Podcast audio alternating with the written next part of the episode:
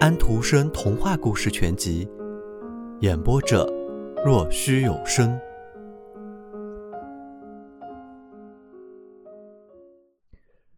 这时，天国的门打开了，天使把老妇人引了进去。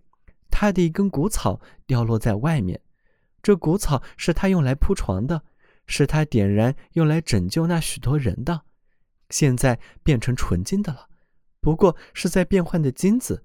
它长出了许多最美丽的花饰。天使说道：“瞧，这是那位贫寒妇人带来的。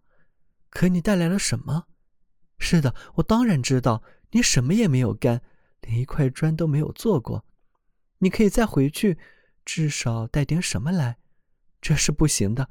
只要你做点什么，有个善意，那总是像点样子的。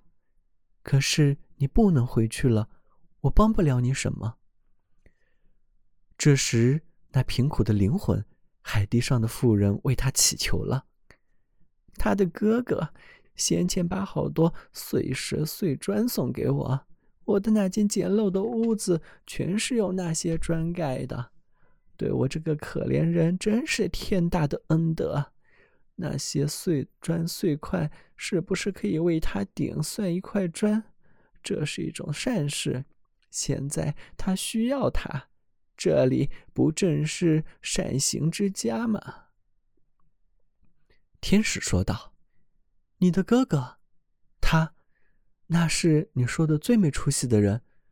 他，那个在你看来他的最忠诚、勤劳，只不过是最渺小的事的人，现在却为你进天国的门尽了力，不把你撵走。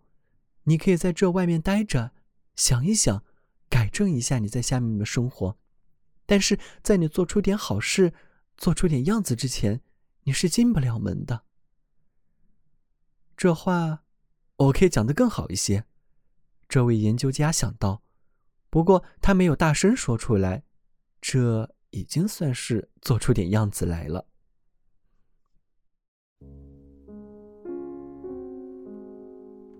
小朋友们，今天的故事已经讲完了。请闭上你们的眼睛吧，晚安。